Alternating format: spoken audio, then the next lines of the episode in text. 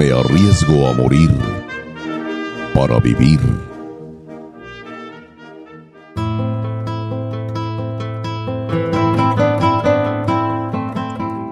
Cabalguemos juntos. Traigo en esta hora mi mano extendida sin dolo o desgarro.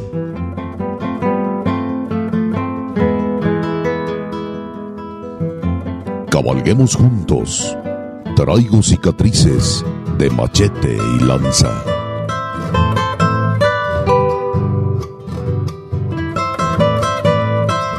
Toda la pasión de la charrería y la tauromaquia en una sola arena. Arena mestiza.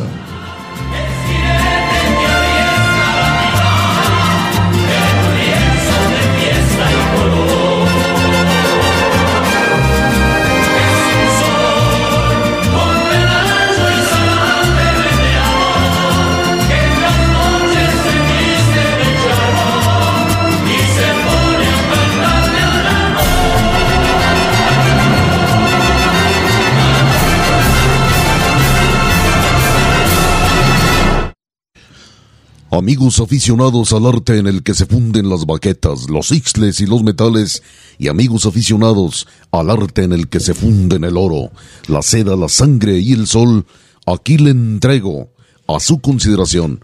Pongo enfrente a sus oídos Arena Mestiza, capítulo ya número 39.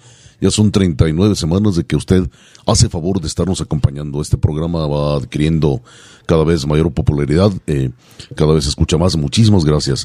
Ya sabe usted que Arena Mestiza no tiene compromiso con nadie, más que con usted que hace el favor de sintonizarnos. Gracias. Síguenos a través de todo este capítulo, como le digo, número 39, porque traemos desde luego la pregunta, abrimos con ella, dejamos colgada en la pared, pared cibernética la, eh, la pregunta para contestarse.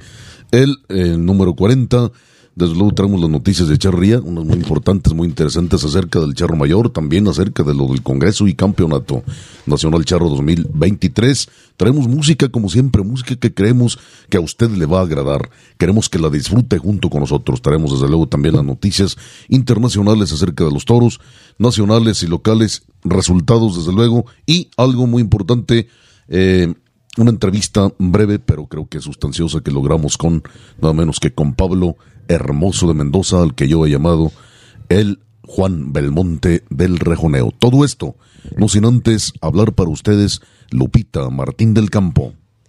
Estimados escuchas, nuevamente estamos aquí en la arena mestiza que eh, cibernética que hemos formado y que espero que también lo sienta como un, ruedo abierto para que usted se exprese su opinión, nos diga qué quiere escuchar, qué le gusta, qué no le gusta eh, de estos dos artes que nos apasionan. Yo le recuerdo que nos puede seguir a través de nuestras redes sociales. En Instagram estamos como arroba arena.mestiza, en Facebook como arena mestiza. Por supuesto, nos puede escuchar a través de Apple Podcast, Spotify. Por favor, active la campanita y cada vez que eh, subamos un programa nuevo le estará avisando esta función y por supuesto a través de www.noticiotaurino.com.mx. Así es amigo, ponga mucha atención y díganos, eh, Lupita Martín del Campo, antes de todo, ¿hubo respuestas a la pregunta anterior?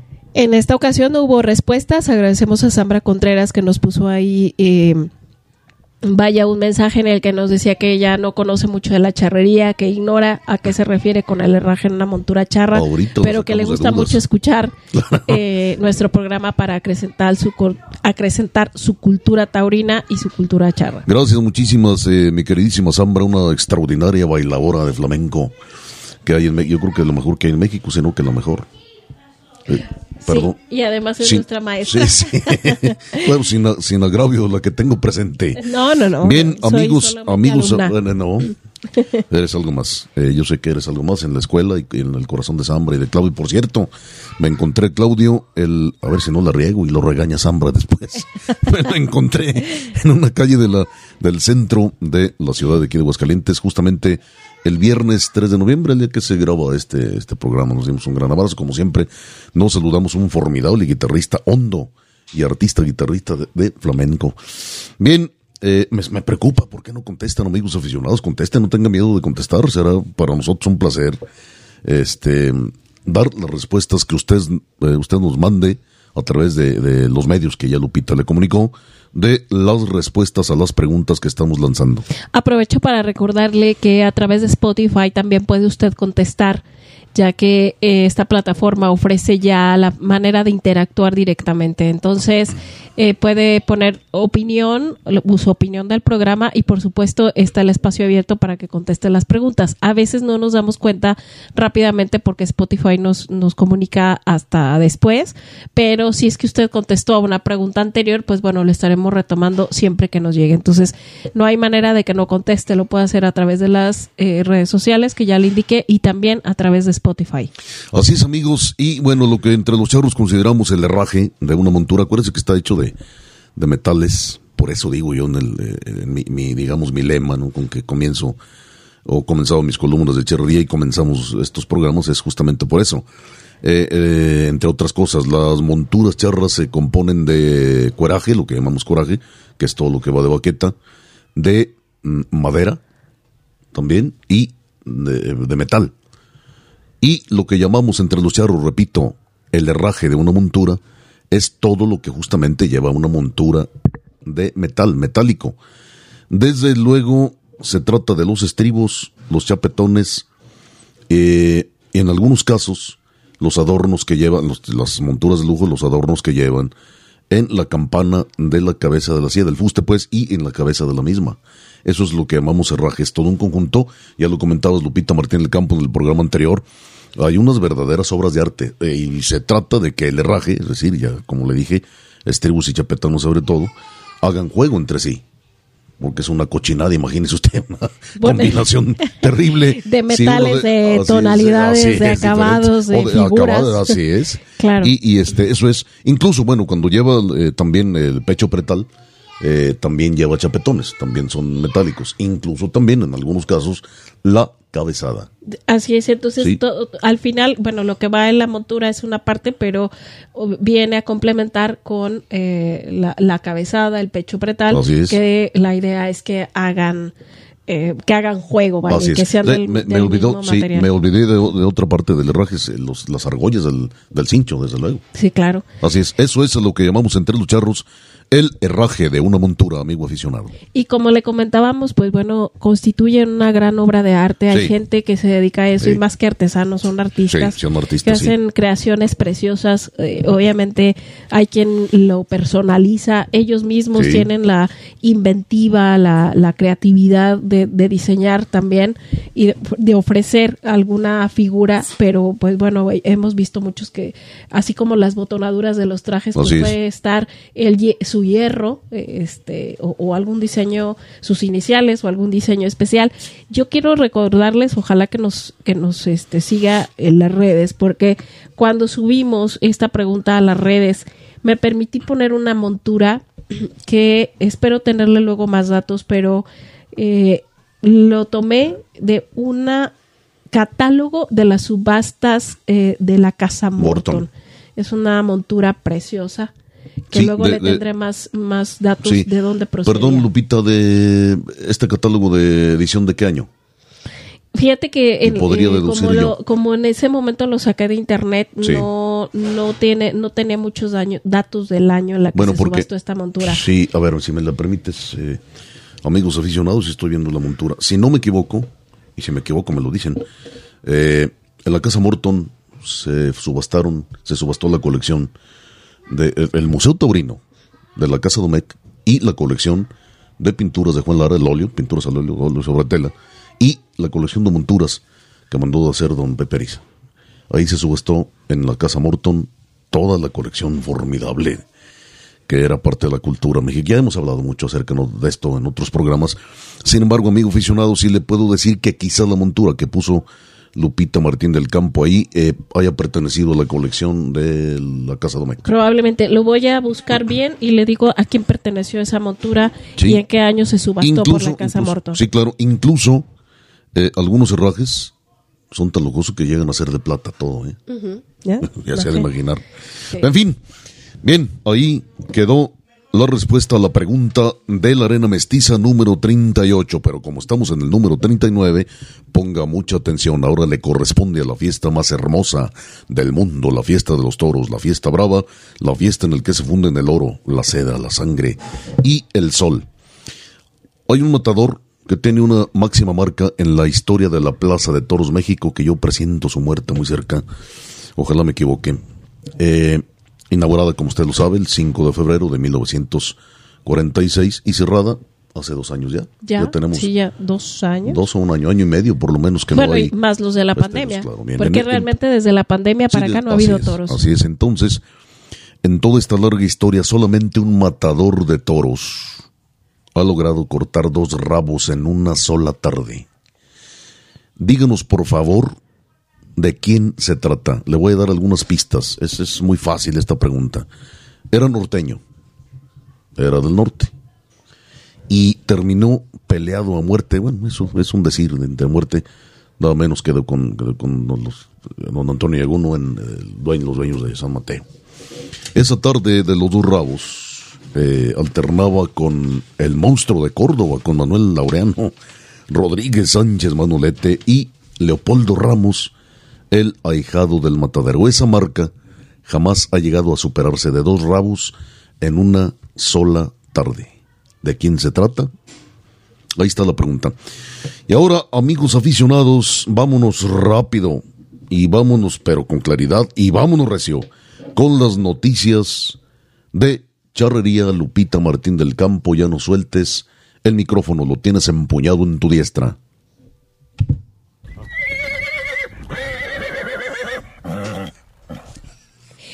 Bien, eh, aún nos falta, recuerde usted que ah, estamos en el Campeonato de Charros Mayores, que ya es su edición número 30 y eh, se está llevando a cabo en el Lienzo Charro Hermoso Cariño, allá en San Luis Potosí. Eh, y bueno, eh, hasta el momento de la tabla general, hasta el momento que estamos grabando este podcast, aclaro que eh, hablo del día viernes, usted los va a estar escuchando el sábado y pues aún van a faltar algunas eliminatorias de charro completo, hasta el momento solo se ha dado una y bueno, recuerde que las finales serán el domingo por la mañana, habrá otra eliminatoria de charro completo y luego serán, esas será a las 11 y las finales a las 2 y a las 5 de la tarde.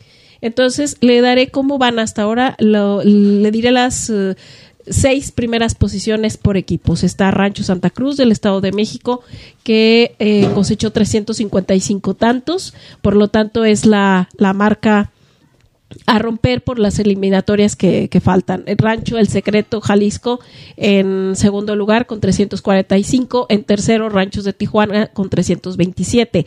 Luego en el cuarto lugar con 316 puntos va Aguascalientes JG y en quinto y sexto lugar van Marqués de Guadalupe, San Luis Potosí y regionales de San José de Iturbide con la misma puntuación, es decir, 302. Sin embargo, en la quinta posición la ocupa Marqués de Guadalupe porque tiene tiene menos puntos de infracción. Entonces, eh, el, las, los que van en quinto y sexto lugar son llevan 302 y pues es la marca que tienen que romper el resto de los equipos que faltan de eliminatorias para que se puedan subir a esta tabla y estar en las finales. En cuanto al charro completo, como le comentaba, el viernes por la mañana se llevó a cabo la primera y los tres primeros lugares los ocupan Gerardo Ortega Duc de Rancho Geo de Guanajuato, Osvaldo Arturo Villar Calvillo de Raramuris, Chihuahua y Fernando Fonseca de El Vergel, Jalisco. Así que hasta ahorita vamos así.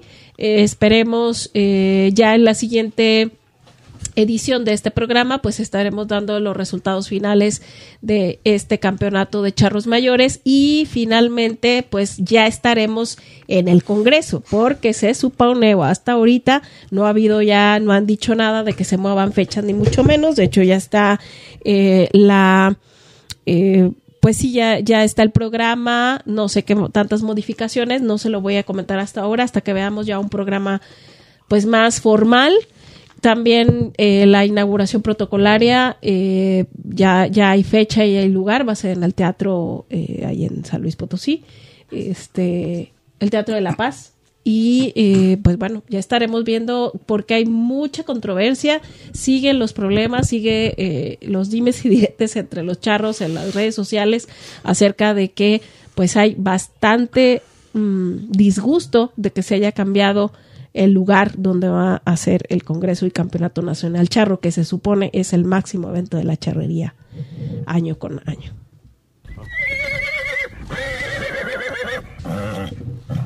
Gracias Lupita por este resumen, por esta síntesis, este comprimido de las noticias de charrería. Y sí, pues nos preocupa muchísimo y de que hay inconformidad, por supuesto que hay inconformidad de parte de la afición, de parte de los charros mismos. Un segmento, un sector de, de la charrería organizada estaba muy, muy inconforme con esta situación de que no se terminó el lienzo. ¿Cómo que no se terminó? Si usted lo prometió, bueno, pues. Lo que me preocupa también, por otra parte, es que, en, por lo menos oficialmente de parte de la FMC, es decir, la Federación Mexicana de Charrería, no ha habido un comunicado, no ha habido una misiva, no ha habido un mensaje, no ha habido fotos, no, no ha habido un reportaje. ¿Cómo es que van a hacer o improvisar? De alguna manera es improvisar un lienzo en el parque de béisbol. Eso también me preocupa. ¿Cómo van? ¿Cómo le van a hacer? ¿Cómo le están haciendo? Y no hay nada, a menos que el gobierno estatal de San Luis Potosí, en este caso, haya lanzado ya, haya remitido algún comunicado acerca de los avances de, de este lienzo improvisado en el parque de béisbol. Y eso sí me preocupa y yo creo que es importante. ¿A dónde vamos a llegar? ¿Dónde vamos a charrear? ¿Cómo vamos a charrear? ¿Cómo va a ser la logística? Eh, eh, para el público, las gradas, cómo van a estar, cómo son, cómo van a ser, etcétera, etcétera, etcétera, y un largo la, la etcétera. Gente, los que pone sus eh, que exhibe su mercancía, que va, que pone claro, sí, los, stands, los, las los comerci- comerciantes, los comerciantes, cómo van a estar, en dónde, en qué parte, de qué tamaño va a ser el stand. claro. Sí, ¿Quién sabe? sí, ignoramos todo eso y me parece que sería importante, pero yo, yo creo que ya no hay tiempo. Sería importante que la Federación Mexicana de Charrería y el Estado de de San Luis Potosí eh, emitieran, remitieran a quien sea menester eh, un informe acerca de esto y no nosotros sí tenemos toda la intención de ir como arena mestiza, como periodistas, no nos damos ni la menor idea de cómo va a estar aquello, pero en fin, ya veremos y a través de estos micrófonos, amigo aficionado, mientras usted lo permita, se lo estaremos contando. Por otra parte, ya para cerrar con lo de la charrería, eh, voy a permitirme leer eh, un mensaje que nos mandó por medio de WhatsApp un aficionado al cual le agradecemos muchísimo que se haya tomado la molestia de, haber, eh, de haberse comunicado con nosotros y haber expresado eh, su sentir, su manera de ver las cosas de la charría a través, como le digo, de este mensaje de WhatsApp. Eh, lo mandó eh, el jueves, me parece, si no me Sí. equivoco. Y yo con todo gusto voy a darle lectura íntegramente, tal como nos llegó. Eh, con comas y no comas, etcétera, etcétera. Dice, estimado señor Sergio Martín del Campo, gracias por lo de señor, no merezco el título, muy amable. Me dirijo a usted con el aprecio que se merece, al igual a todos sus lectores. Anteriormente había, le- le- había leído sus columnas de Charría. Sí, yo tenía una columna que se llamaba eh, Hasta la Mota. Bueno, muchísimas gracias también por eso. Eh, buscando noticias de la tauromaquia, me encontré su programa, lo cual, al incluir nuestra gustada tradición charra, me di la tarea de escuchar algunos segmentos de los programas, lo cual lo felicito por hablar con objetividad y con una crítica fuerte, especialmente lo que estamos viviendo hoy en día en la charría. Le voy a enumerar mi punto muy personal de ver las situaciones que pasan en la mayoría de las charreadas y coleaderos, iniciando con la cala de caballo, aquí totalmente diferente a como era antes, un cuadro de patinaje, un ejército de gente a pie, al igual que en los piales y colas, una gran falta de respeto al público. Algunas suertes mejoraron en efectividad, como los piales, y en las manganas por por el floreo de soga. Ahora vamos a continuar con ejecuciones muy negativas para muchas personas. En el jineteo de toro con pretal americano y chaleco de payaso, casi siempre jineteando becerros gordos. Lo malo que también en algunos torneos llevan toros jugados, que se utilizan en los jaripeos, extremadamente peligrosos. Este tipo de animales ya es denigrante este espectáculo. Las espuelas de gancho, qué barbaridad, ya nada más les falta el casco. En la terna casi deberían de poner un toro estatua para rematar el pial, la gran mayoría en caballos inyectados o tronados de las manos. Los terneadores arcionando como si anduvieran sentados en un sillín que utilizan en las carreras de caballos. Hagan de cuenta que están sentados en el excusado, pacientemente haciendo sus necesidades fisiológicas. Todo esto se le debe al tal Nito y a sus seguidores. Los coleadores, con excepciones, la mayoría asquerosos, echándole los toros a las patas del caballo, gracias al que propuso y logró quitar del reglamento el abrir el caballo cuando van jalando a la res, quebrar y lastimar toros a diestra y siniestra. ¡Qué barbaridad! Todo mundo atravesándose y haciéndole sombra. Antes, el que hiciera sombra era descalificado el coleador en suerte. En la vestimenta, los charros y sus arreos, demasiados adornos que se salen fuera de lo tradicional. Al rato van a andar vestidos de rosa como el cantante. Por último, agradecerle la atención a lo que le envió. Quiero comentarle, mi abuelo fue fundador y presidente de la Asociación de Charros Regionales de León en los años 1950, en el estado de Guanajuato. Nuestra familia, personas de campo, lo cual nos gustaba mucho la charría y los caballos, aunque tengo muchos de mucho de retirado de esto. Todavía recuerdo con mucho gusto lo que viví la verdadera fiesta charra, tantos buenos amigos que conocemos. Esa es, pues es el mensaje, amigos aficionados, que manda un aficionado, un pod escucha de este Arena Mestiza, lo que el cual prácticamente estamos de acuerdo con lo que dice y con lo que expresa. Tiene toda la razón, eh, prácticamente al 100%. Yo, en lo que le referente a lo del colas, yo ya no disfruto ver el coledero, a mí me encantaba irme a la, a la al contralienzo, nos gustaba Lupita, te recuerdas, incluso eras niña a ver ahí ya desde Piales y luego las colas. Luego ya cuando comencé a, tomar fotografía, eh, me bajaba por supuesto y me ponía, me ponía atrás de, donde pretendía no estorbar y no, creo que nunca estorbé y nunca me llevé un golpe de, consideración porque me, trataba de, hacer bien las cosas, pero tomé mucha fotografía de atrás, desde atrás, no de frente como comúnmente se, se trata. Y ahorita todos los muchachos hacen eso, porque ya lo vieron. Sí, pero antes, solamente se tomaban de frente las, las, de colas y tú fuiste el primero que le empezaste a tomar de atrás. De atrás y, y, ya no disfruto eso. Lo disfrutaba muchísimo, ya no disfruto. Incluso, discúlpenme, pero cuando van a, eh, viene la faena de colas, yo mejor me voy porque casi siempre mínimo quebran un caballo. Y ya lo hemos dicho aquí muchas veces. Eh, accidentes puede pasarle a cualquiera, le han pasado a cualquiera por accidente, pero realmente por accidente son muy pocos, muy raros los accidentes en colas en los que se queda un caballo. Normalmente lo hacen de manera deliberada.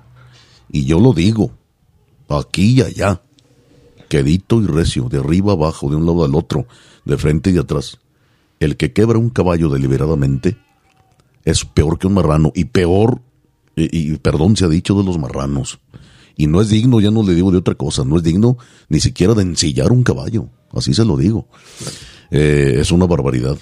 Una barbaridad, es una, es una porquería, es una, es una marra, repito, una marranada, perdón se ha dicho de los cerdos. Eh, la terna, sí, efectivamente. y al final de cuentas es una falta total de, técnica. De, sí, señor. Una falta sí, total. Señor, sí, señor.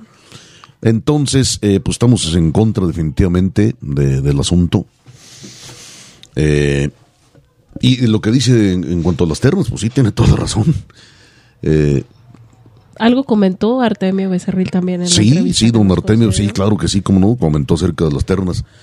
y además, bueno, yo propondría, o, Arena Mestiza propondría, para agilizar la terna, definitivamente los tres terneadores, ok, sí, perfecto, los tres terneadores, pero de una oportunidad cada uno. Y reducir los minutos que tenga cada uno. Se vuelve tedioso, es demasiado, demasiadas ventajas, se hace con muchas ventajas casi todo. Eh, esto también debería de regularse, lo de los caballos tronados de las manos, pues sí, pero sobre todo lo de, lo de ir dopados los caballos. se les pasa el tranquilizante incluso. Tú que eres veterinaria, sí lo has comentado. Alguna vez pero lo, coméntalo otra vez, comenté. O sea, tampoco puede, puedo yo decir sí, hasta que no haces un análisis y que, y que, y que ah, eh, ves y que dices efectivamente este caballo está dopado. De verlos, tú puedes deducir que lo están. Ojos y orejas principalmente. Porque los ojos, la, la manera en que, en que el caballo está reaccionando se ve que es, que no es normal o que no es de un caballo que no lleve un tranquilizante. ¿Y, cómo vas a meter un caballo que está bajo el efecto de algún tranquilizante a, charrear? O sea, no puede ser no debe ser. Es un tranquilizante se utiliza para otros procedimientos eh, Sí, claro, eh, curativos. Incluso también lo puedes utilizar, por ejemplo, cuando vas a errar. Que, Podría ser, En claro, frío, por, sí. por ese tipo de, de cuestiones eh, médicas, pero no, no para ejecutar una suerte, porque de, ¿por qué mermas? ¿Por qué, mer- ¿Por qué mermar las facultades del caballo si se supone que es el que te está ayudando a ejecutar tu suerte? Es tu mejor amigo. Eh, ¿Por qué lo vaya- vas a llevar que- mermado de no, pues, facultades? es. a veces incluso a algunos se les relaja, no sé si ustedes observan, se ve- les ve relajado su labio inferior Sí. Este, que es una posición que normalmente el caballo no, hace. No, no hace tiene, de manera natural, claro. Y, y no responde a los estímulos. ¿Por qué? Porque, porque va bajo el efecto de algún fármaco, algún tranquilizante. Yo creo que vamos esto- a decir cómo es, ¿no? no, no. Entonces eso sí debería de estar, yo creo que penalizado. porque, no claro, solo no permitido, sino Penalizado. penalizado. Yo creo que deber- Y- merecería descalificación. Sí, Ahora, o sea, tomar muestras antes de entrar y, y cuando salen. Sí, Ni modo, o sea, como se le hace a los deportistas. Así y el que va dopado, pues lo siento. así es. Por muchas razones podríamos pasarnos horas y horas enteras hablando acerca de, de- de los puntos que ha señalizado este aficionado. Muchísimas gracias. Que se tomó la molestia de, de mandarnos esta, este WhatsApp. Eh, pero creo que sí es una inmoralidad total el, el dopaje de los caballos, el de tranquilizar los caballos. Más bien el tranquilizar los caballos. Bueno, sí es dopaje también. Sí, al Sí. final. Eh, eh, los caballos, de, sobre todo peales. De Eterna es un poco, yo lo, lo veo un poco más. Pero sí, no lo dudo y se haga también. Me- definitivamente tendrían que ser descalificados porque se supone, no se supone, eh, parte de la charrería y cada una de las faenas de la charrería son para demostrar la buena doma Así de es. tu cabalgadura. Y si llevas tranquilizado un caballo, Pues eso ¿Sabes no qué? es- Quiere decir que no lo llevas bien domado. No. Es decir, no lo llevas como decimos entre los charros. No lo tienes bien arrendado, ni puesto ni presto para tal faena. Punto. Es una vergüenza. la Es una vergüenza. Y bueno, eh, también acerca de lo de, nos, nos comenta acerca de lo de los, del casco, pues sí, querido amigo, lamentablemente lo veo cerca, lo veo cerca, el casco, esto se usa ya mucho en los rodeos, estilo americano. Eh, podremos también discutirlo, pero como van, ya no estamos lejos de que le permitan al charro el ponerse casco a la hora de jinetear, jinetear toros, y digo toros entre comillas, porque no siempre echan toros. Eh, ese día yo creo que me retiro, ¿eh? Se Sí. Hemos discutido mucho acerca de lo del casco, sobre todo el casco. Eh, del rodeo.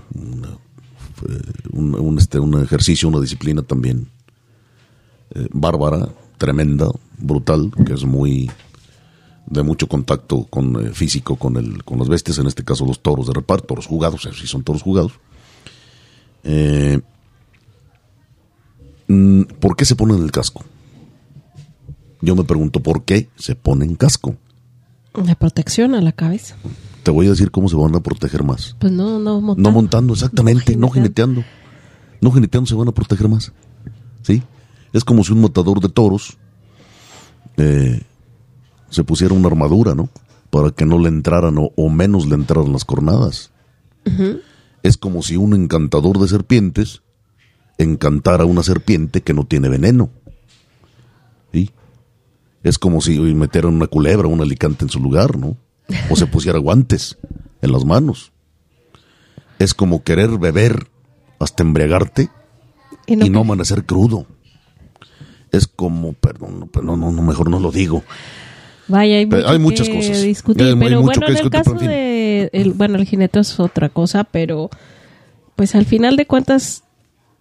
Es el sombrero. Luego, el claro, casco es el, casco, sombrero. el casco es el sombrero, exactamente. O sea, Hace- está, hace veces de- de tiene, casco. tiene modificaciones que, que, te- que de muchos años, así como todo el, el traje charro, que ha tenido modificaciones por estética, por necesidad, pero el traje, el, el, el sombrero charro, por eso tiene una forma, no nada más porque se antojó, porque No. sí, porque está diferente al sombrero cordobés, porque está diferente al que usan los guasos o, o- o O los gauchos, los gauchos, o los ¿no? mismos ¿Por qué? Porque la misma actividad, eh, el, el tipo de, de- vegetación, terrenos, hace que esas modificaciones se den, porque principalmente son por funcionalidad. Y, y el, el sombrero charro es una especie de casco. Sí, claro. Pero repito, al paso que vamos no veo, no veo lejos, ¿no? Que les permitan a los charros ponerse casco de motociclista. Imagínate, te digo que se dé me retiro, ¿eh? De- digo, dejaré de ir las charreadas. De la charrería nunca me retiraré. Hasta que Dios me lo permita, voy a seguir escribiendo, voy a seguir habla- hablando, voy a seguir criticando, también aplaudiendo lo que creo o considero que debe aplaudirse. Y ahí le doy un mensaje a los locutores de charrería. Al charro se le aplaude, sí, cuando merezca aplaudírsele. Y alguna vez, en, por cierto, en el 2004, en el Congreso y Campeonato Nacional Charro, que llevó el nombre de Felipe González, uno que no fue jamás charro, ni será jamás, y le pusieron el nombre de Felipe González, hágame favor, nada más porque era gobernador del estado. Bendito sea Dios. En fin, se vistió de charro sin ser jamás. No fue, ni en ese momento era, ni nunca lo fue tampoco. Pero en fin, eh, me invitaron a, y me regreso un poquito a lo de los políticos y de Felipe González. Cuando hay personas tan valiosas, verdaderos, que han hecho verdaderas y profundas trascendentales aportaciones a la charría, ¿sí? y son ignoradas.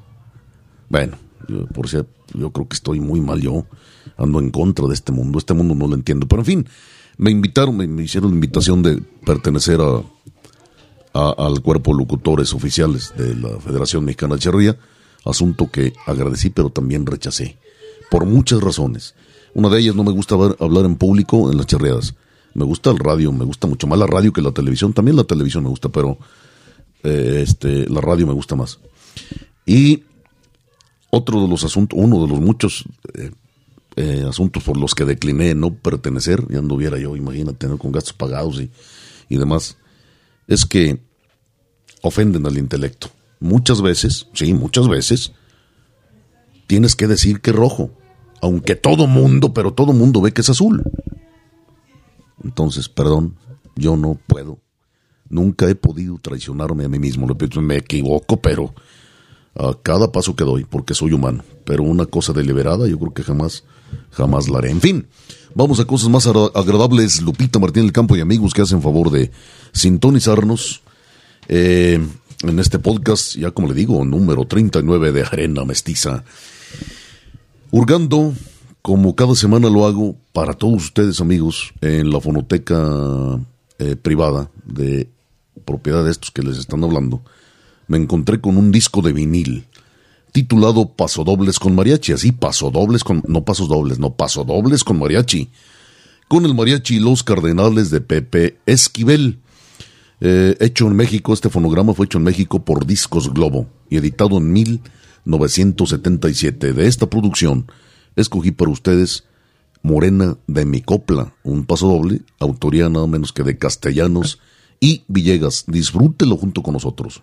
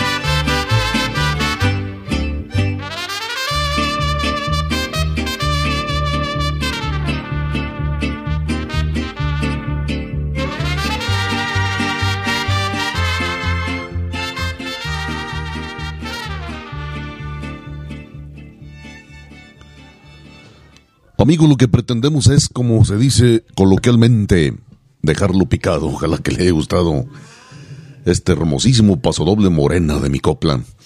Y regresamos ahora con las noticias, pero de toros y de carácter internacional. Lupita, adelante, somos todo oídos.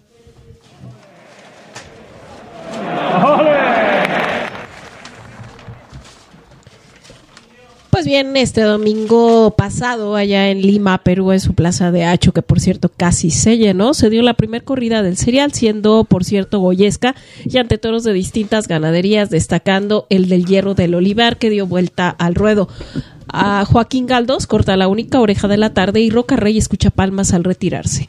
Continúa este domingo, por cierto, allá en Nacho con la segunda corrida. Estarán partiendo Plaza Antonio Ferrera, David Fandila Alfandi y Ginés Marir con toros de Santa Rosa de Lima.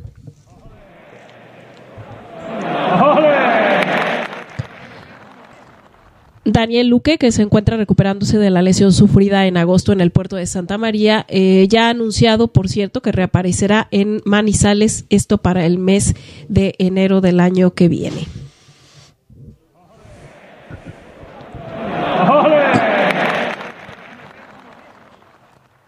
Para este 25 de noviembre, la Real Unión de Creadores de Toros de Lidia ha convocado al tercer encuentro de ganaderos jóvenes. La sede será la ganadería de Torrealta, esto allá en Cádiz. El evento tiene como fin unir y conectar a los ganaderos de distintos puntos de España, Francia y Portugal e implicar a las nuevas generaciones en el futuro de la ganadería y en la institución.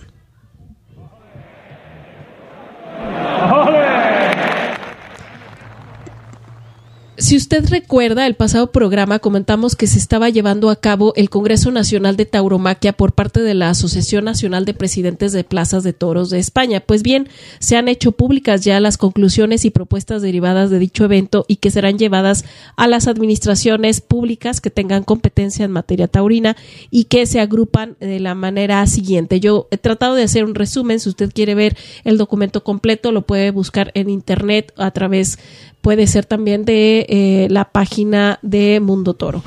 Eh, hablaron acerca del reglamento taurino hacia un criterio único. Ahí destaca la propuesta de reglamentar la necesidad de formar y preparar a las personas que quieran ejercer el cargo, así como unificar criterios en los utensilios de la lidia y garantizar el cumplimiento de los análisis post-mortem. Eh, la, el siguiente tópico importante fue la integridad frente a la impunidad. Aquí en este tema destaca la propuesta de utilizar cámaras termográficas para el análisis de astas ante mortem en el primer reconocimiento del ganado en corridas y novilladas picadas, así como el envío aleatorio a laboratorios post, ya post mortem. Eh, el siguiente tópico fue nombramiento de los palcos como garantía de formación, criterio e independencia. En resumen, quiere decir que los presidentes deben pertenecer a la asociación y deben ser nombrados en base a una selección por mérito y capacidad. Y eh, el otro tema fue el tercio de varas como valedor de la bravura. Aquí se destacan propuestas tales como el número de puyazos, la distancia, el peso del peto, la salida de un solo picador y la cantidad de subalternos durante esta suerte. Y finalmente, el último tema se refirió a el indulto y su imprescindible excepcionalidad. En esta materia destaca la propuesta de no otorgar premios al matador, excepto el de la vuelta al ruedo.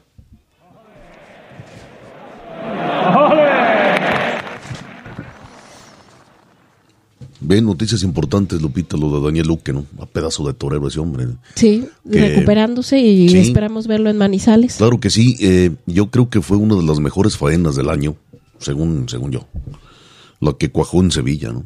Por encima de la Morante del Rabo. ¿Por qué? Porque estuvo delante de un toro bravo y Morante no estuvo delante de un toro bravo, era más bien noblote, de esos que empalagan. Pero faena de torero, la de Daniel Luque en Sevilla, y traía un paso impresionante, sin embargo llegó en el puerto de Santa María, que dicen que es una plaza hermosísima, la del puerto de Santa María. Llegó este percance y sí, lo detuvo muchísimo. Sin embargo, bueno, reparecen. Terminó la temporada antes de tiempo. Sí, terminó antes de tiempo, sí, pero por lo menos yo creo que sí, otras siete, ocho corridas habría, sumado. ¿no? Así es. Bien, gracias Lupita por estas noticias de carácter internacional. La fiesta acerca de la fiesta de los todos. Quiero destacar en el tema de, de, de, la, de este evento de los, de los presidentes, que ya se llaman así en España. Sí. La cuestión de la, del uso de esa cámara termográfica es muy interesante. No es nuevo. Hay muchos veterinarios que ya hicieron investigación al respecto. Les voy a platicar rápidamente de qué se trata o por qué se puede ver la integridad de las astas ante mortem y que ya estadísticamente han visto que se falla con, tiene, o sea, es muy precisa. La cámara termográfica lo que hace es que eh, bajo una imagen, o sea, o te devuelven imagen la temperatura de los de ciertos cuerpos o de partes del cuerpo. En este caso de las astas, hay una parte de las astas que está irrigada y otra parte que no lleva irrigación sanguínea. La parte que no lleva irrigación sanguínea es la parte exactamente del diamante.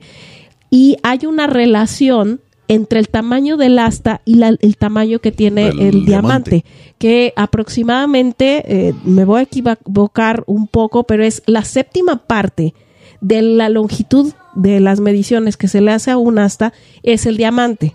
Entonces, ¿qué quiere decir? Que si nosotros lo vemos con una cámara termográfica y esa relación no está no se guarda, quiere decir que esa asta fue está manipulada. claro. Qué interesante. Eh, eh, por eso es tan importante hacerlo ante mortem y también post mortem. Yo creo que merece un programa especial esto. Me pregunto yo, ¿esta cámara se aplicará alguna vez en Aguascalientes? ¿Llegaremos a verlo? No lo sé.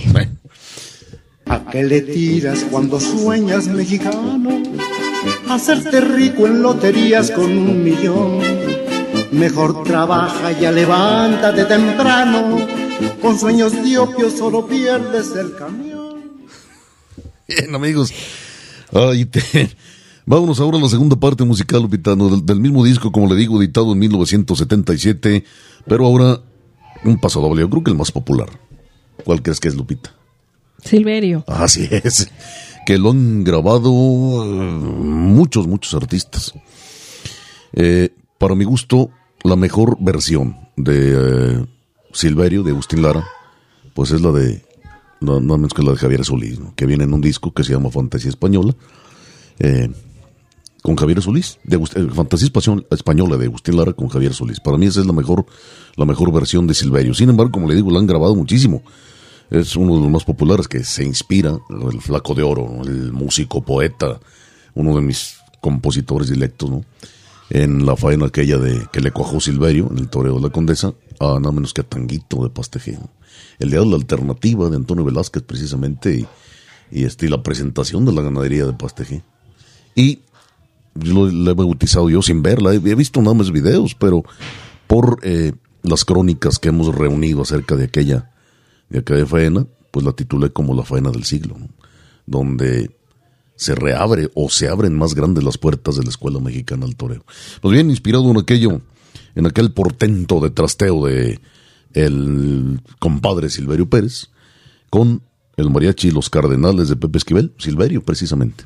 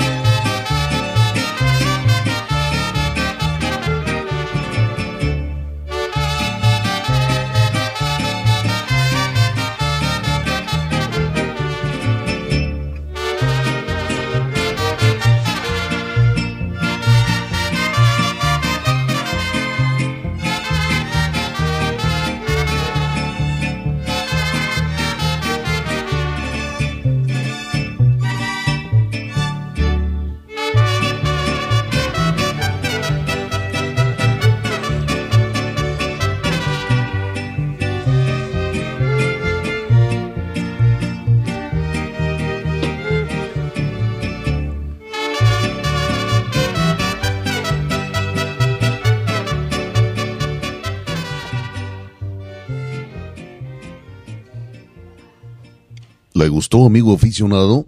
Qué bueno, lo disfrutamos muchísimo. Entonces, si le gustó, lo disfrutamos juntos. Gracias. Gracias por esta compañía. Ahora sí, Lupita Martín del Campo. Después de habernos deleitado con Silverio, con este mariachi, como le digo, mariachi Los Cardenales, nos vamos hasta la Ciudad de México, nada menos que enlazarnos con la pluma más astifina que tiene ahorita lo que va quedando de patria. Don Leonardo Páez, este es su espacio, somos todo oídos. Gracias eh, por continuar con nosotros en este trabajo, predicando en el desierto quizá. Un honor, un honor, queridos amigos, es que estar en su espacio y, bueno, es un respiradero, ¿verdad? En medio de tanto positivismo, claro. es un respiradero, ¿verdad? Eh, bueno, sí. Y, yo no sé si, chistosamente, fíjense, hay como una conjura en contra de, Fonseca. No hubo un portalito que, que anunciara o notificara resultados de eh, la corrida de ayer en, en Morelia. Primero, Mundotor de España, ahí sacó un, breve parte. pero así, así traemos la fiesta. Sí, de cabeza. Al revés. sí, señor, sí, señor. Vaya, unos enemigos no lo harían mejor. así es.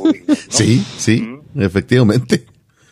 Y bueno, maestros, pues nada más comentarles que eh, eh esta iniciativa del maestro Eloy Cavazos, de reabrir la Plaza México para un festival benéfico a beneficio de la gente de Guerrero.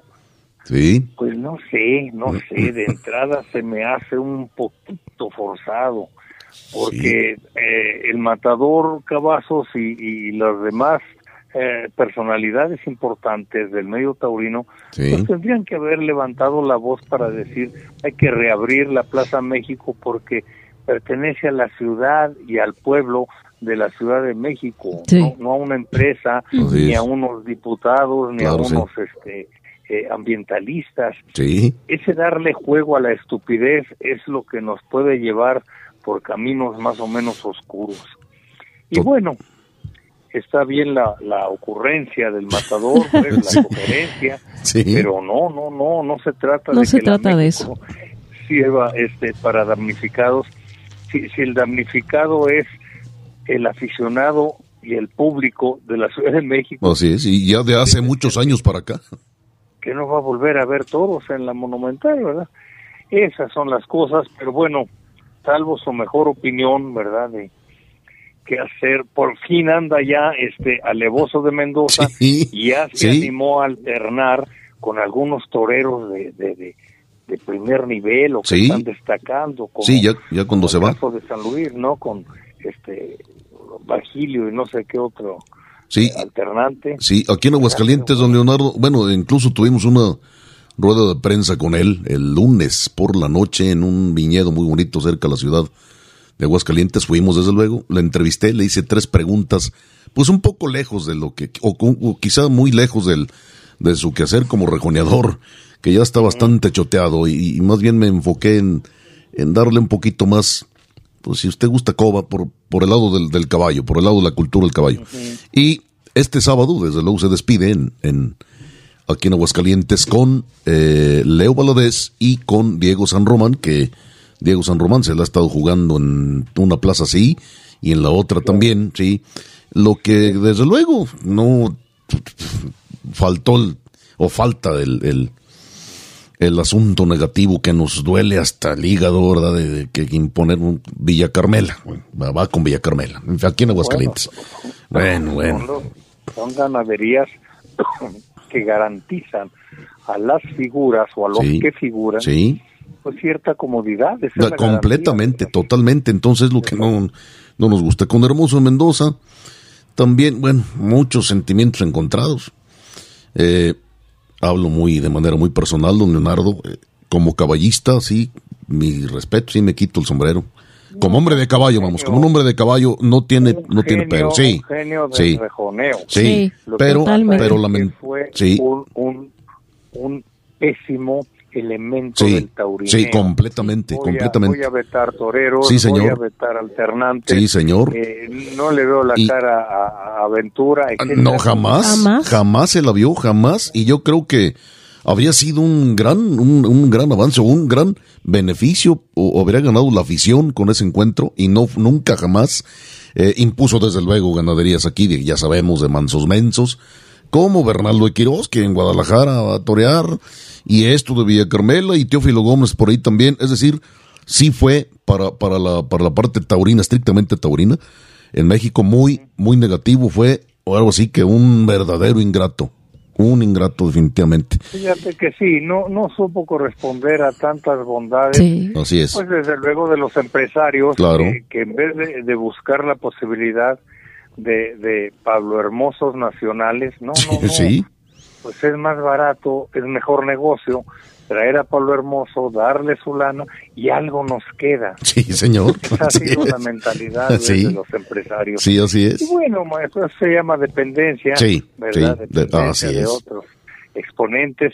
No, lo, el- la genialidad de Pablo Hermoso está fuera de discusión. Sí, Su mezquindad como figura, tam- eh, pues es la sí que también. tienen, es el síndrome del Julio, es el síndrome de Sí. Ponce. Sí. Toda esta gente la encumbran de tal manera, queridos amigos, que se vuelven dioses. sí, ¿verdad? sí, y sí, llegan sí. a una isla, hermano, y, y, y unas señoritas este, preciosas les ponen un collar de flores. Sí, Dicen, "Us- Claro. Usted es Dios, ¿verdad? Y el hombre voltea a ver si hay alguien que vea la diferencia entre él y Dios. Sí. Y ya que ve que no hay nadie, dice, sí, en efecto, soy Dios. Claro.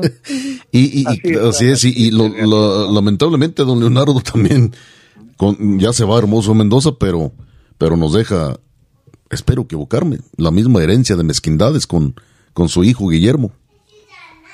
Bueno, ahora son este, este, ¿cómo se llama? Pablo y Guille. Sí, señor. pusieron Pablo y Guille, parece telenovela. Sí, Este, ¿verdad? Pero sí, sí, sí. Pues mira, es, es esto que se llama la marca España. Sí. vamos a seguir ejerciendo un imperio mm, español más, más disimulado, pero igual de eficaz. Mm. Así es, sí, señor. Y realidad. lo de, sí, lo de, ¿dónde fue lo de Isaac Fonseca en Morelia, don Leonardo? ¿En el Palacio del Arte Sí. o en la Monumental? No, fue en el Palacio del Arte. ¿Palacio del Arte? Ok, bueno. En el Palacio Ah, el del Palacio del Arte, Bueno, sí. que tú nos salvas, Lupita, porque andamos un poquito... No, perdón, perdón. Disculpen, ¿fue la ahora sí. Monumental? Plaza, Mo- sí, la O sea, la Monumental de Monumental de Morelia. Morelia. Bueno, sí, sí, sí. sí. bueno. La monumental. Sí, Eh, la yo- Monumental. yo- sí, como le digo, bueno, ya hemos hablado mucho de acerca del quehacer estrictamente taurino de, de Isaac Fonseca, fue un muchacho Y todo mira, entrega, mira. sí, Sí, claro. No, no, no. Ese hombre eh, quieren que toree como como Morante, pero él se llama Isaac, se apellida Fonseca. Sí, ¿qué señor. hacemos?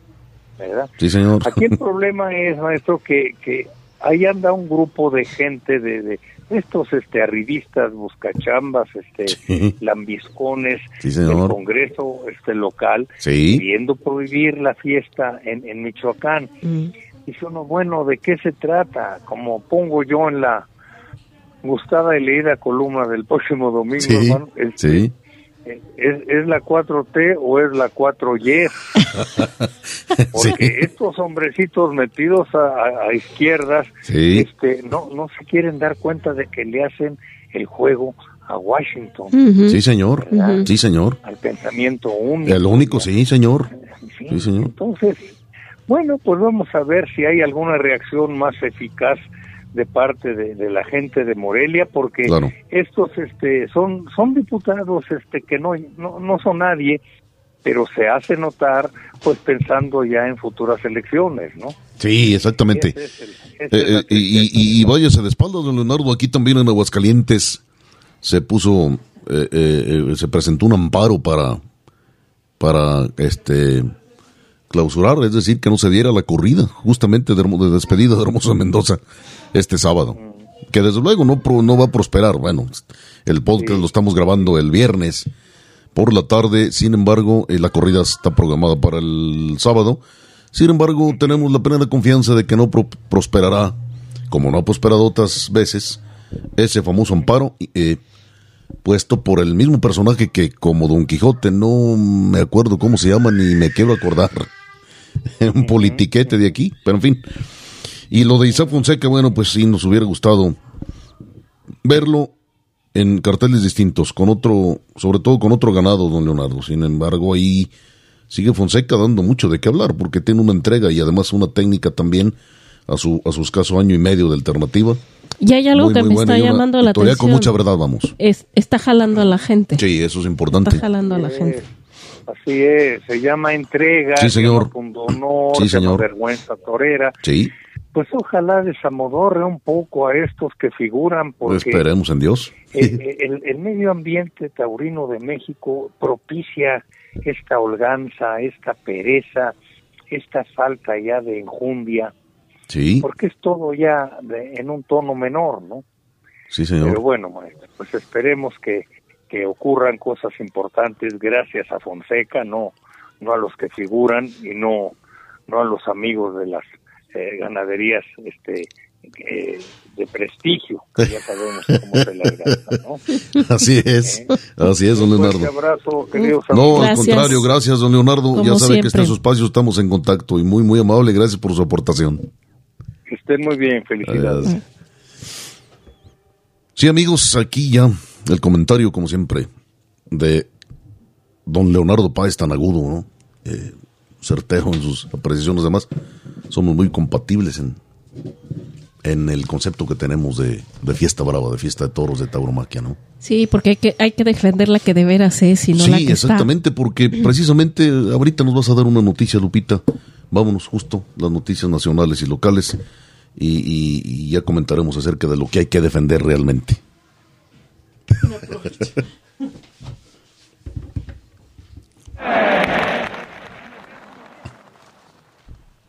Y bien, pues el viernes pasado en Juriquilla, ante un lleno, triunfa Guillermo Hermoso de Mendoza, corta cuatro orejas y digo Silvetti dos, por lo que abandonan el coso a hombros. Al día siguiente, sábado, durante la corrida por el 489 aniversario de la fundación de Guamantla, ante tres cuartos de entradas y le dio un ovillo de Felipe González, al cual se le dio arrastre lento, y cuatro toros de, de aro, de los cuales destacó el cuarto, Angelino de Arriega, cortó dos orejas. Esa misma tarde, pero en Irapuato, Pablo Hermoso de Mendoza y Joselito Adama, Adame salen a hombros al desorjar a su lote. El ganadero Manuel Sescose dio la vuelta al ruedo tras la lidia del quinto.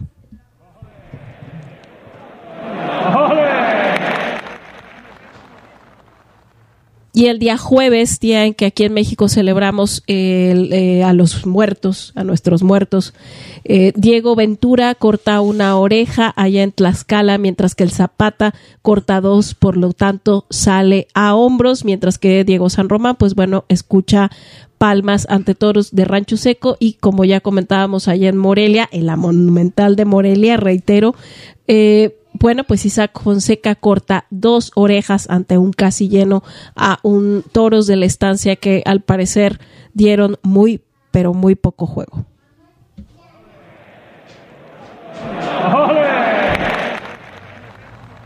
Y aunado a las corridas anunciadas en Tlaxcala, también hay actividad cultural. Recuerde, allá son muy activos culturalmente eh, eh, en, el aspecto taurino. Inició el martes 31 de octubre con un concurso de disfraces taurinos. El jueves 2 se presentó el libro Lázaro de, Tlaxcala, sus pasiones y sus amigos, de Carlos Rosas Rodríguez. El 3 habrá una conferencia magistral que se llamará La Lidia del Toro Bravo, impartida por Manolo Mejía, Rafael Cuello y Gustavo Mares. El 13 de noviembre se presentará otro libro llamado Edades, Cornamentas y Pintas en los Toros de Lidia de Guillermo Chichitz Leal. Y el 14 también otro libro que será el del segundo concurso de ensayo, tauromaquia y comunicación. La jornada cultural incluye también tiendas públicas que se celebrarán del 8 al 17 de noviembre. Por supuesto, las ganaderías serán Piedras Negras, De Aro, Rancho Seco, La Gasca, El Grullo, Darío González, José María González, Atlanga y Lorenzo Rivera.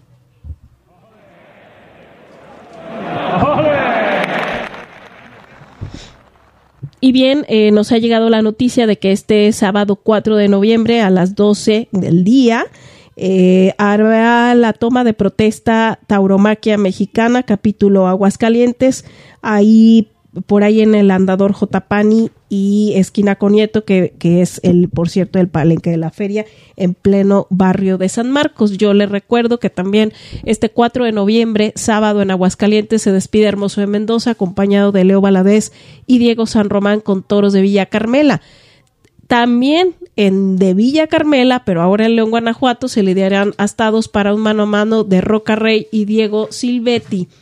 Eh, eh, allá en Tlaxcala, pues los toros serán de José Julián Yaguno para Ernesto Javier El Calita, Sergio Flores e Isaac Fonseca. Y el domingo 5 continúa en la Bella Perla Tapatía la temporada. Eh, se presentarán el rejoneador Tarik Otón, Joselito Adame, Roca Rey y Leo Valadez con un toro de Corlomé para rejones y seis de Jaral de Peñas.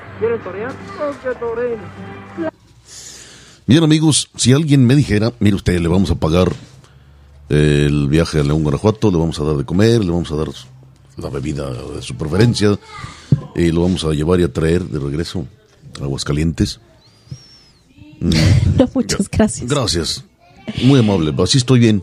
Y sin embargo me dijeran, y yo tuviera la posibilidad, usted va a pagar todo, pues se va a ir a Tlaxcala, pero usted paga todo, pues yo pagaba todo, pero me iba a Tlaxcala, desde, pero mil veces.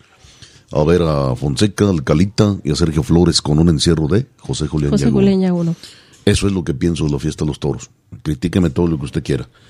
Bien, por esta Usan toma de muy, protesta. de una manera muy indiscriminada eso del mano a mano, el concepto del mano a mano. Mano Yo a mano, de, yo me pregunto de qué o los de mano a dónde mano o por se qué. tienen que dar por la rivalidad, por la sobre todo eso, la Y- y rivalidad y la, el- y la el- atmósfera la- que los contrapuntos claro. que existan de estilos, de maneras, de formas y de personalidades incluso. ¿Mano a mano de qué? Pues sí. Además Silvetti Se los jamás ha estado de, de- a nivel de Roca Rey, pero se nunca. Los, se los compone nada más. y, a- porque y además se los bueno, no, muy pero por el amor de Dios. Luego además, con Villa Carmela, bendito sea Dios, eso es lo que tenemos de fiesta. Pues bien, hablando de fiesta, va a tomar protesta de la de Tauromaquia Mexicana, el capítulo de, Agua- de Aguascalientes, de Tauromaquia Mexicana, ya lo di- dijiste muy bien, Lupita. Me parece perfecto, me parece muy bien, me parece encomiable, me parece plausible, pero también pregunto a la vez, la tauromaquia, en defensa de la tauromaquia, yo ¿de cuál tauromaquia? ¿De esta que tenemos? ¿De esta que vivimos? ¿De esta que nos tragamos? ¿De esta que el público, yo como de cualquier manera no pago? Eh, pero el público sí paga, y no paga barato, No. paga muy caro. ¿Sí? Eh, esa es la tauromaquia que vamos a defender. Yo creo que debemos de, de hacer un examen de conciencia, pero muy de fondo, muy del corazón, muy de verdad. Y pensar en muchas cosas, sobre todo en ese público que paga. Y no, no manda, nunca manda. Y que muchas veces es ingenuo, pero que es el que sostiene el espectáculo. Eh, de una tauromaquia más dinámica, de una tauromaquia más, más seria, de una tauromaquia con más categoría, de una tauromaquia más honesta, donde impere ese ser que tanto presumen y que caraquean defender, que es el toro de Lidia. Al toro de Lidia hay que darle, hay que, hay que protegerlo, entre comillas, protegerlo. Eh, ¿Cómo? Mandándolo los ganaderos a las plazas, con edad, trapío, las astas íntegras y procurar en sus tientas poner la bravura por encima de la nobleza que ya no es nobleza, es ductilidad borreguna, eh, que, em- tan dulce que empalaga. Así, esa tauromaquia creo que no vale la pena defender la que tenemos. ¿eh? Pero en fin, como le comentaba hace un rato, amigo aficionado, tenemos eh, o tuvimos la oportunidad de estar en una rueda de prensa con Pablo Hermoso de Mendoza el lunes por la noche, tarde noche, eh, y eh, la prensa especializada, claro que estuvo allí, y nosotros para Noticiero Taurino y Arena Mestiza, claro, estuvimos presentes, y le arrancamos, me parece que cuatro preguntas a Hermosa Mendoza, que este sábado se despide de la afición de Aguascalientes. Aquí tiene el audio de esa entrevista que este que les está hablando le hizo a este que yo he dicho. Eh, le he titulado el Juan Belmonte del Rejoneo.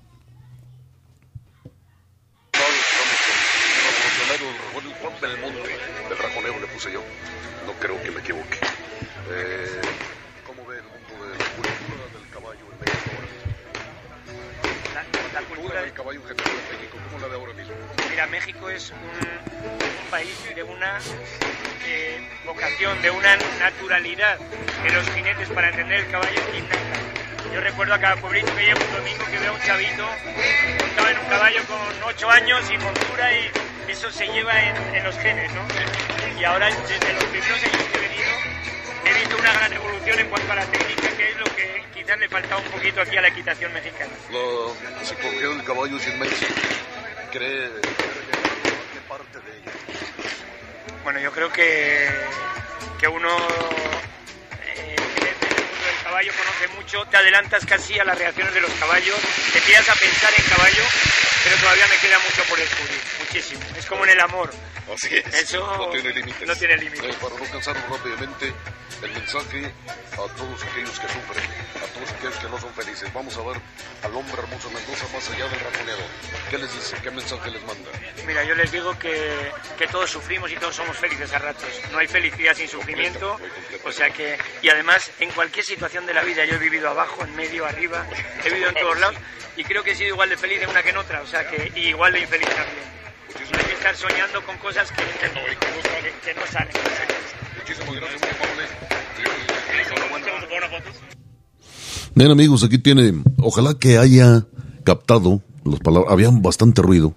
Sí, En- y, en y Rodrigo nos ayudó Y y, Rodrigo, el ingeniero le- Rodrigo le quitó Guerrero, un poco sí. del ruido de, eh, eh, ambiental. Sí, sí, desde luego. Pero ¿Quiere, quiere usted eh, ver la entrevista, el, el video de esta entrevista? Lo podrá hacer, amigo aficionado, en www.noticiarotaurino.com.mx. Eh, es el mismo audio, sin embargo, está en video en el portal de Pedro Julio Jiménez López. Lupita, estamos a punto, a punto de irnos este, de este programa. Sin embargo, merece la pena, seguro,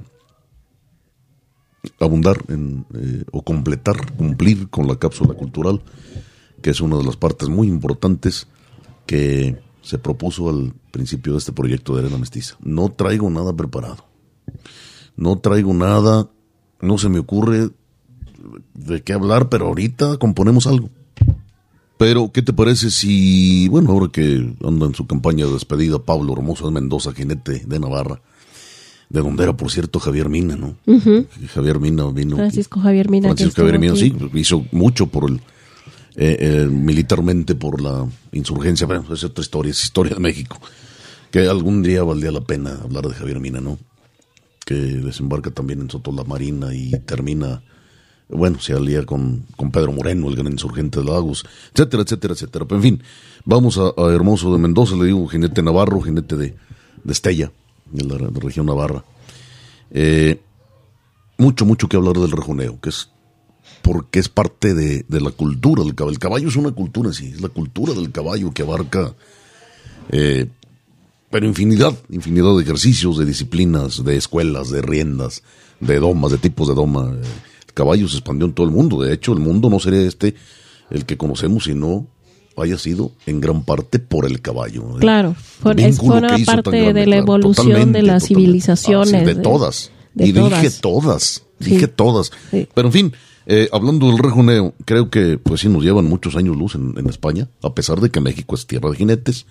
Como si lo digo, no sé por, si por dar coba o por que realmente lo sintió en la pregunta que le hice a Pablo Hermoso Mendoza. Eh, sí es tierra de jinetes, muy jinetes. Sin embargo, si en, cuanto al ejercicio específicamente del rejoneo, sí andamos muy lejos todavía de España. Eh, no solamente es Hermoso Mendoza en España, sino Diego Ventura. Diego Ventura. Eh, este muchacho Fernández que vino arrasando, por lo menos estadísticamente, durante la campaña 2023. Lea Vicens, eh, Leonardo Hernández, etcétera, etcétera, los Bojor, Fermín Bojor, Sí, etcétera, claro, etcétera. ¿no? sí. Hay muchísimo de dónde hablar de, de los últimos, ya no digamos de la historia. Sin embargo, ahorita mismo se me ocurre eh, tocar el punto de el, el traje, el traje del re- de rejoneador que usó mucho Pablo Mozo Mendoza en algún, en algún momento, que es el del campero andaluz, o llamado campero andaluz, que es de chaquetilla corta, eh, con características específicas, sajones o sajonas, que son, serían las chaparreras en México. ¿eh? Eh, quizá tenga una relación la chaparrera mexicana, charra mexicana con el Bien, con las sajonas, ve- botas de altas, ahí, botas, claro, eh, eh, calzona, eh, ajustada y de tres cuartos. Casi como lo de los matadores de toros, las taleguías de los matadores de toros, más o menos ahí. Sí, básicamente es el traje del campero Y- y el- andaluz. así es, el campero andaluz y el calañeo, el sombrero cordobés. ¿Quién introdujo, quién metió, quién, quién puso en, en moda y lo de, de- lo institucionalizó? Este traje campero andaluz en el rejoneo, nada menos que un caballero que merece la pena hablar y hablar de él, eh, cordobés, que fue nada menos que Antonio Cañero. Antonio Cañero, un Pi- valiente. pilar, un pilar del rejoneo. totalmente del rejoneo, Un por pilar. supuesto que sí. Y además que toreaba en puntas. Hágame usted Hágame favor, favor. toreaba en puntas, los toros en puntas. Es decir, reglamentariamente se, se le cortan, se, se, se afeitan, Se pero sobre todo afeita, se despuntan se los toros despuntan los toros. de- del rejoneo, pues para, para protección de los caballos, ¿no?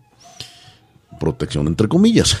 Sí, claro, porque Pero- aún así pues no llevan ninguna otra Ninguna protección. otra protección. Y, incluso pues han llegado a matar caballos de, de rejoneadores, caballos toreros, toros, en- en- no una vez, sino muchas veces. En fin, eh, hay una fotografía impresionante de Antonio Cañero, donde está en, en una jaca que tenía que se llamaba La Bordó, que fue famosísima. Esta caballería de Antonio Cañero, donde está rejoneando un toro en puntas en la Plaza de Toros de Bilbao. Y vaya que si era un toro. Pero Sí. un torazo, no cree usted que era una... No, no, era un torazo. Entonces, Antonio Cañero, pues fue yo creo que, como bien dices, pilar eh, del rejoneo. Tal vez también se puede hablar de Antonio Cañero, el rejoneo, antes y después de Antonio Cañero. El rejoneo después de Antonio Cañero a, a la fecha. Eh, Diego Ventura sigue usando el traje campero andaluz. Pues, Sí. eh, bueno, por mencionar alguno. Claro, eh, aprovecho recordando y, y- cuando aquí en México, desgraciadamente, el tema del, del rejoneo, o como yo a mí me tocó verlo por el tiempo en el que he visto toros, aquí yo nunca he visto una corrida de rejones. Mm, mm, No, yo sí.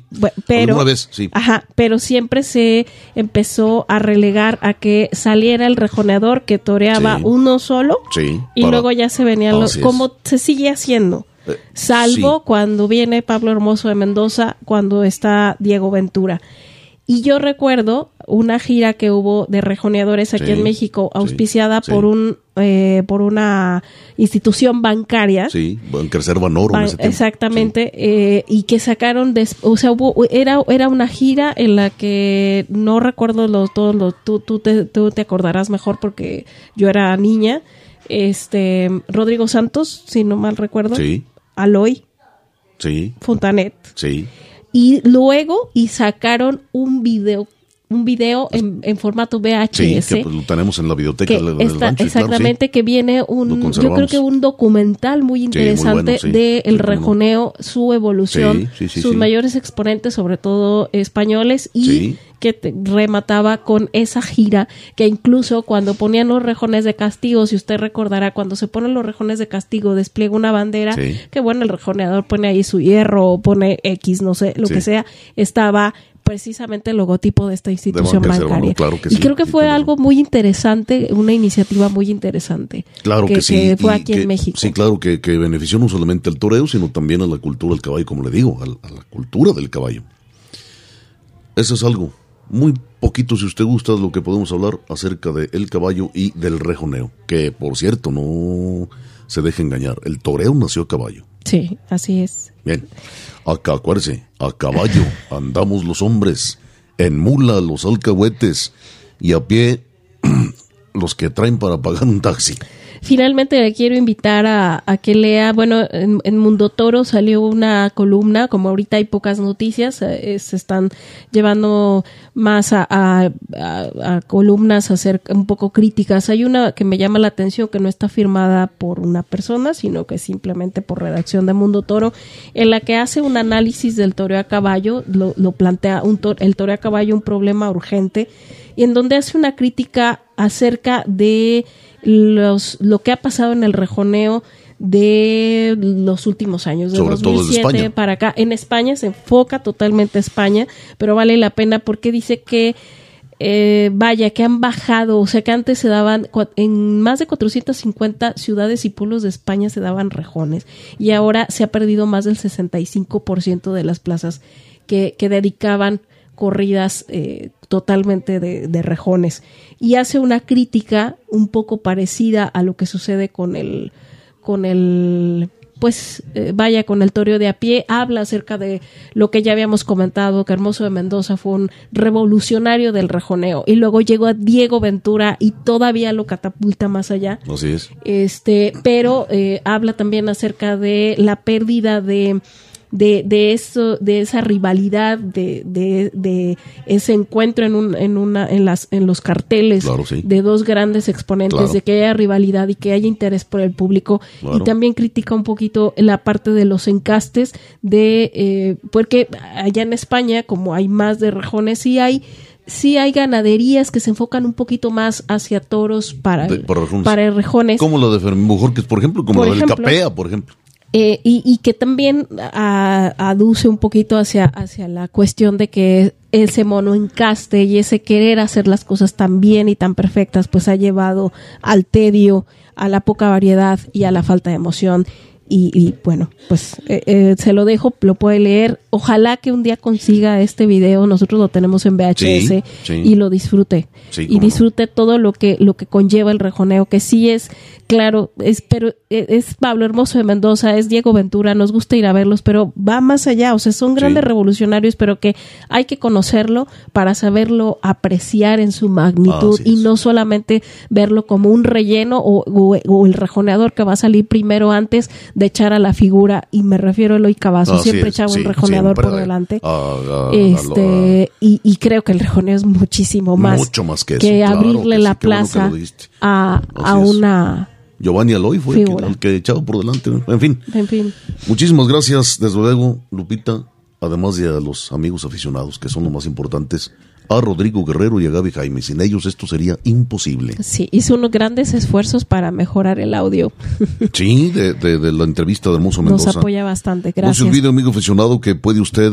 leer, escuchar también este programa y leer eh, plumas tan buenas como la de don, Leon- don Leonardo Páez en el noticierotaurino.com.mx. Eh, también en www.fcth.mx puede usted bajar gratuitamente libros taurinos de mucha, mucha calidad. Vale la pena que los lea. Nos vamos a despedir Lupita Martín del Campo con eh, el pasodoble eh, del, ya le comenté, la producción de Mariachi y los Cardenales de Pepe Esquivel, ahora por Tapatías, un pasodoble hermosísimo, autoría de Miguel, Miguel Martínez. Por lo pronto a todos aquellos que son aficionados a la fiesta de los toros, les deseo que triunfen en la vida y salgan por la puerta grande, y aquellos aficionados a la charrería, les deseo de corazón que cabalguen en la vida sobre un cuacón a la San Ruano, que se vaya babeando el pecho y tragando la cola.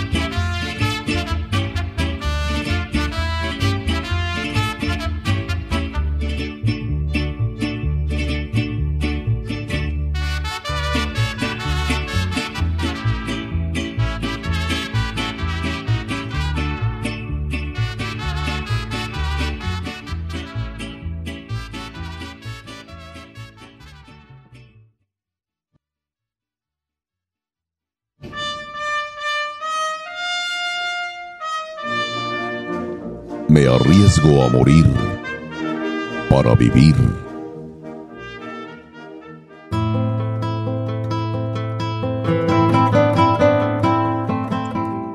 Cabalguemos juntos.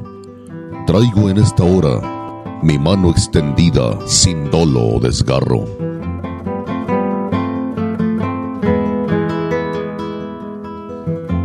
Cabalguemos juntos. Traigo cicatrices de machete y lanza.